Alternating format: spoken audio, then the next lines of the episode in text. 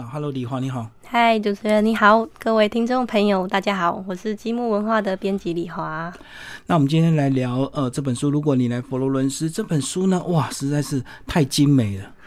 有对我在编辑的过程之中，一直很想要奔去意大利玩。对，这个很多照片呢，哇，非常清楚漂亮的照片，会让你这个看着看着就神游到意大利去。那呃，先帮我们介绍这位作家了，他也是厨师啊。那他为什么会想要出这个佛罗伦斯？其实这位作者呢，法比欧皮奇，我们在出这本书之前，我跟我们的同事其实有去他意大利的餐厅找他。嗯，那他，我只能说他就是。有人说，呃，人跟他他的文字会对不起来，但我只能说，他本人跟他写的东西真的是是完全如出一辙。他就是一个非常浪漫的，然后非常有文化热忱的一个老人家。他 其实老人家，那他其实，在意大利开这间他自己的餐厅已经四十几年了。那在佛罗伦斯当地，这间餐厅在当地人的心目中，其实是一个文化中心。就是对他们来说，这间餐厅跟他周围的地区形成一个佛罗伦斯当地人很喜欢去那边做一些文化活动的一个地区，所以他本人其实，呃，因为在旅游书上比较少谈这样子的一家餐厅，然后因为他也不在景点的附近，嗯，所以其实很像我们这种外国人很少会就是知道他这一号人物，但他在当地是非常有名的，在当地人的心目中也是就是一个。文化代表，那他这一次写这本书呢，是说他其实很希望。我们这种旅客啊，去到那边的时候，是可以用当地人的眼光去体验佛罗伦斯，所以呢，他才想说，哎，那我就用我自己，就是如果是我要来推荐大家来这边玩的话，我会用什么方式？所以他就写了这本书。所以等于是深度文化那个人文的角度来介绍佛罗伦斯这样子。是的。那他的餐厅到底是一个算是一个当地特色的一个餐厅吗？因为既然经营了四十年，它有一定的规模吗？嗯，他其实有，他一开始是一间蛮传统的小餐馆，哦是。那后来他经营了一阵子之后，他就把他对面另外一个小地方也买了下来，所以他现在其实是两家餐厅。那把这两家餐厅的属性分开来，一边是比较正式一点的餐厅，然后一边是有点像咖啡馆这样子。是。那另外他太太也很有趣，他太太是一位喜剧演员，嗯哼。那其实他太太的戏院也在那附近，嗯，所以对他来讲，那有点像是他的地盘那样子。嗯嗯。而且我有看到经营 YouTube，对不对？他 YouTube 就会介绍大家怎么煮菜，这样介绍很多这个美食。因为他其实也蛮喜欢上节目的，所以很多那种美食节目也会请他去意大利的美食。对，所以我看他 YouTube 跟他这个照片的这个人才是完全对不起来，因为照片拍的非常的这个沉稳内敛，可是他在介绍他的这个，他其实很活泼，蛮活泼的。对对对，嗯，所以说他这这个店面就是在佛罗伦斯，只是他是算比较郊区，不是主要景点吗？也没有到很郊区，但是因为它附近唯一的呃可以称得上是景点的地方，可能就是一个教堂这样子，但是不是靠近就是那个就是大那个那个圆顶教堂啊大广场，就是离那边比较远。嗯哼哼，李花先讲你个人哈，你个人也在意大利念过书啊，然后佛伦斯你有去吗？我刚去意大利的时候，因为第一站就是去佛罗伦斯，嗯，所以佛罗伦斯对我来说就像是认识意大利的第一个地方。嗯，那时候我印象最深刻的是。呃，地板很不平，因为我们很习惯走柏油路嘛。哦，他们都是对，他们都是石板地。然后你这样踩下去的时候，你会想到说啊，天哪，我是不是踩在历史古迹的上面？嗯嗯嗯。那我会一直，我觉得在那边有很多亚洲人喜欢去念书，或者甚至留下来生活，是因为其实意大利的人跟我们蛮像的。嗯，就是我们会觉得去欧洲会不会文化冲击很大？可是其实意大利人是属于比较热情的个性，其实他跟台湾人的感觉是蛮接近的，所以互动起来觉得很亲切。那佛罗伦斯是不是整个也是这个节奏比较慢的一个城市？这样子？它算是，其实你要跟台湾比，到处节奏都很慢，整个欧洲都慢，就对。嗯，好，然后呢，这本书其实还蛮 蛮有意思的，他就呃开中就告诉你，身为佛罗斯人的十大幸运，来帮我们介绍这十大幸运，好不好？这本书其实是就是用大概前面他写的二十篇散文，那每一篇呢，他就会告诉你说，去在佛罗伦斯最好玩的东西是什么。对对对，他用的他用的方式就是前十篇，他说，身为佛罗伦斯人有哪十大幸运。然后再来的二十篇就是你为什么要成为一个佛罗伦斯人？十个理由就对。对，那这十大幸运呢？第一个就是你可以在那边漫步。嗯，就是你到了佛罗伦斯，其实最好玩的东西就是。你放慢脚步，然后到处乱走，这样。嗯，就像你之前说的，走在石头路上这样钻来钻去的。他到处乱走，你就会可以看到很多。呃，如果你带着旅游书在那边一直翻的时候，你可能就没办法体验路上看到的一些很有趣的事情。哦，对，因为你看到旅游书，你就是为了专注到某一个这个目目的，所以你就会这个很只想赶快走到那个地方。你就会错过很多这个街上的一些惊奇，就对。那其实佛罗伦斯很好玩的地方是，他们很多私人的小艺廊，嗯，他们私人的小艺廊在地图上可能也找不到，那你可能刻意去搜寻也是搜寻不到。但有的时候你在路上随便乱逛的时候，你会看到。哎，那个是什么？然后其实，在我们的经验里面，我们会不太明白，但它看起来就是一个有一点半开放的场场域。嗯，那那时候如果你走进去，是没有人会把你赶出来。嗯，但你也会觉得，呃，这个地方有点有趣，但也不会有人招呼你。但是你可以进去看一看，又出来是没有问题。我觉得你熟悉这样的一个环境，你就可以很自在走进去自己逛，就对。对我们大家最喜欢给他的称号，会说他是文艺复兴的发源地。嗯嗯。那他在历他，我想他在他比较好玩的是他在呃意大利的位置是很有趣，因为他在意大利的中间。对。那我们都知道，以前意大利其实是分裂的状态。嗯嗯。所以对佛佛罗伦斯来说，他有一点尴尬，是他常常就是不晓得要分裂到哪边去，所以他其实自己的城市里面的人的向心力是很强的。那他他们靠的是他们对于他们他们对他们不想要被他们不想要被外面的世界拉拉分开来的时候，他们靠的是艺术把他们团结在一起。嗯嗯嗯，所以艺术对他们来讲就是他们的一个。应该算是佛罗伦斯人心目中的一个精神的指标，这样子。就整个佛罗伦斯人都有这个先天的艺术的一个细胞，就对。嗯，那其实刚刚讲到这个成为佛罗伦斯人的十大幸运，然后他就搭配了这个四季的一个料理，这个也是他的专长哦，厨艺。其实里面非常非常多的食谱，但是不知道为什么整本书翻下来，你会觉得那食谱也是他介绍这个城市的一部分。对，所以。一开始其实像积木文化是出很多食谱书的出版社，我们当初看到这本书的时候是觉得，哎，它是有一点特特殊的食谱书，因为它里面食谱量其实是蛮大的，对，非常多，而且后面还附录更多，四四五十道有食谱有，但是仔细看起来会觉得有一点奇妙的是，它叙述那些食谱的方式也很特别，它不是告诉你。就是材料啊，做法而已。他在告诉你材料做法的同时，他会。他在讲述那些食材的时候，你会觉得他很像在讲他女朋友，或者在讲他的朋友，很有情感，就对。对对，然后所以你在阅读的时候，你会觉得你会忘记它是一道食谱，你会觉得它好像也是整个文章的一部分。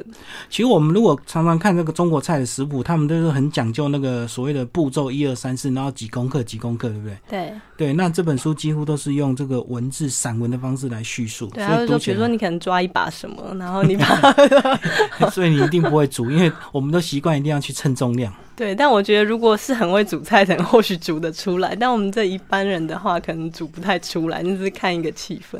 嗯嗯。所以这本书呢，除了我们刚刚讲的这个呃散文的部分，再加上这个呃菜单哦，呃分为这个春夏秋冬四季，还有一些附附录后面也有附很多的意大利菜。那另外呢，他个人也蛮入很多镜，对不对？他走在佛罗伦斯的大街小巷，都有这个摄影师帮他拍照，这样子。这本书所有的照片都是特别为了这本书拍的，它不像有一些介绍呃国外的书，可能是拿一些景点照片或历史照片。他这本书是为了要，如果为了要符合作者想要表达的事情，所以他找了一位摄影师从头到尾跟拍，他拍了一百多张照片。嗯。加上说，我们这个作者呢，这个留着一个大胡子，然后又满头白发，这样感觉真的还蛮有这个艺术家的一个气质，蛮像一个蛮像一尊雕像。对啊，一点都不像厨师。那他后来又写后面还有另外十个散文，这个其他里面只提到一个重点是佛罗伦斯是一个不太排外的地方。嗯嗯。那他想要表达的一件事情是说，其实任何人只要来到这个城市，那你只要学会。欣赏他，或是用他的眼光来看事情的话，你就可以算是一个佛罗伦斯人。所以他到了第二个 part 的时候，他是告诉你说，身为佛罗伦斯人的十个好理由。他这边讲的佛罗伦斯人已经不是他指的他自己，他这边讲的佛罗伦斯人就是。就是在阅读这本书的所有人，全世界的人就对。如果你你你想有机会或想要来成为佛罗伦斯人的话，他告诉你什么好理由让你移到这边来定居？对，他也告诉你说，你可以走哪一条路去看日出，你可以在看完日出之后去哪一间咖啡馆坐一坐，点一杯热巧克力。然后甚至里面有一个有一篇很有趣的是，他介绍了很多人很多人物。那这些人物都在当地是有一点像是在他们自己的小圈圈里面也很有名气的人物。其中一个是卖菜的小姐，但是这位卖菜的小姐她不是在市场摆摊，他是平常就是在荒山那个荒山野岭里面寻找野菜。那认识他的人会跟他预约时间，然后你可以跟他，你可以请他，你可以指定说你想要什么菜，请他摘给你。然后你也可以预约，就是跟他一起去摘那个菜，然后甚至是摘完之后，他你可以请他教你怎么处理。那像这种人物，我就觉得很特别，是因为在我们的经验里面没有。我们去买菜就是去市场嘛。对，而且这样子这个经济成本很高，对不对？因为照理讲应该是大量种植才会省成本，可是他居然要花这么多时间去 去爬山，然后去摘野菜。所以有时候他们在饮食上面，你会觉得说，你就会想到说，哎，其实我们人每天都要吃，所有的动物都是每天都要吃。那你如果是很有意识的在去吃这些食物的时候，其实你是很享受人生的一个过程。所以就连你去找一个食材，然后。你要怎么用特殊的方法处理它，嗯都是非常讲究。然后你们为了出这本书，还特地到意大利佛罗伦斯城找老板哦，这个聊了。那你那时候感感觉怎么样？其实那天我们去到佛罗伦斯的时候已经傍晚了，然后我们为了要走到他那里，其实真的走蛮久的，因为就是有一点远。嗯。然后他，我们一开始是期望说，哎，像我们这样子的人去拜访他，他可能出来露个面就不错了。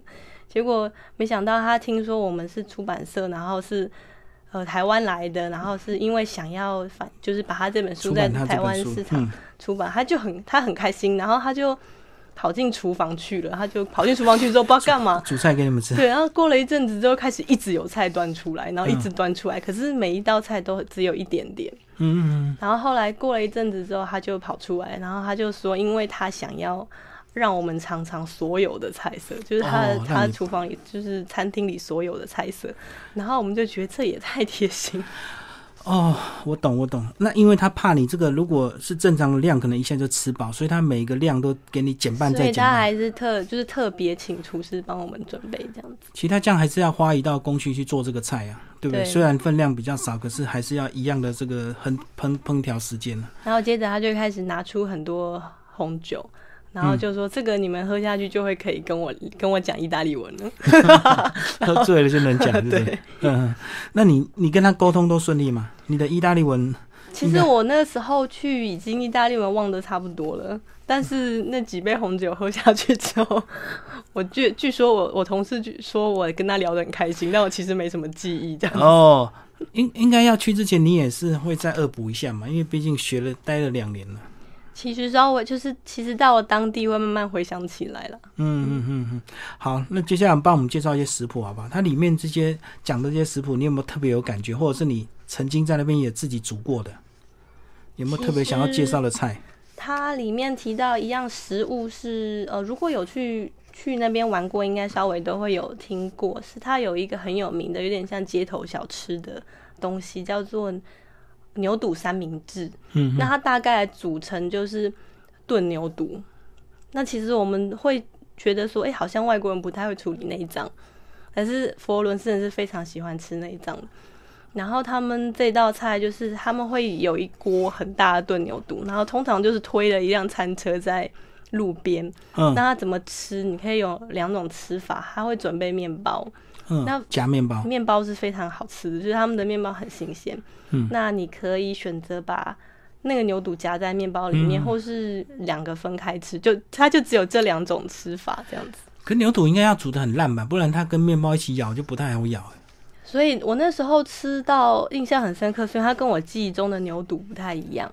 那我一直一直到我在编这本书的时候，我才知道它它里面有特别提到说这道菜的牛肚为什么会很好吃，就是它完全没有臭味，也没有骚味，而且它其实吃起来很像是很像是清炖的东西，可是没有什么没有什么太重的调味料的味道，都是吃到。就是很清淡的味道，新鲜的原味。然后我就是想说，牛肚为什么可以这样？因为我们吃到都是卤的嘛。所以是指那个牛可能比较小，是不是？那它其实这本书里面就有讲说，他们的牛肚，他们为了这道很有名的小吃，其实他们的牛肚是经过特殊处理的。嗯。是你买来的时候，其实他们所有的牛肚都是一个专业的工厂清用特别方法清洗过，然后呃用个很传统的大锅。去把它蒸熟的，那他在那个蒸煮的过程之中就已经去腥了。然后说这道程序其实如果没有那个传统的大锅是做不到的，所以他在这本书里面有点残酷的告诉你说，如果你想要在佛罗伦斯以外的地方重现这道菜，其实有一点难。那如果你有幸在佛罗伦斯做这道菜，那你可以去买那种牛肚来做，这样那个厂牌的那个牛肚就对。就是他们可能就是有特殊的来源，嗯嗯嗯，就是他们有特殊的处理方式，能够去腥，就对。那其实那道菜听起来就是听起来名字没有很特别，但是只要吃过的人，不管是哪一国的人，就是听他们都是赞不绝口的。嗯，佛罗伦斯应该大家比较熟悉的美食，除了因为炖饭比较米兰会讲到了，炖饭好像西班牙炖饭比较有名，是不是？炖饭其实就是一种煮法，有点我们像是说我们像是炒饭，有没有？当我们自己讲到炒饭的时候，其实，呃，其实我们会有一个概念是说炒饭就是那样的东西，那可是它里面可以有各式各样的料，料随便加。炖饭也是这样子。嗯嗯。那他这篇佛罗伦斯炖饭，我觉得比较有趣的就是，我们去意大利吃炖饭的时候，会觉得他们的米有一点吃起来有点特别，是它不会煮的很软。嗯，可是比较利啊。可是咬起来是熟的，然后不晓得为什么他们可以煮煮成这样，就是不晓得用什么方式煮。那他这篇呢，我觉得他的食谱比较，他的食谱最有趣的地方就是，虽然他没有把那些分量讲得很清楚，可是他会把那个传统的工序讲得很清楚。他这边讲说他妈妈怎么做炖饭，他妈妈在从洗米到把米放到锅子里面的前面。呃，有四分钟，就是从洗米到放进去的前四分钟，他妈妈告诉他的很精确的数字，四分钟。这四分钟要有一件特别的事情不能做，就是你不能用手摸到那个米。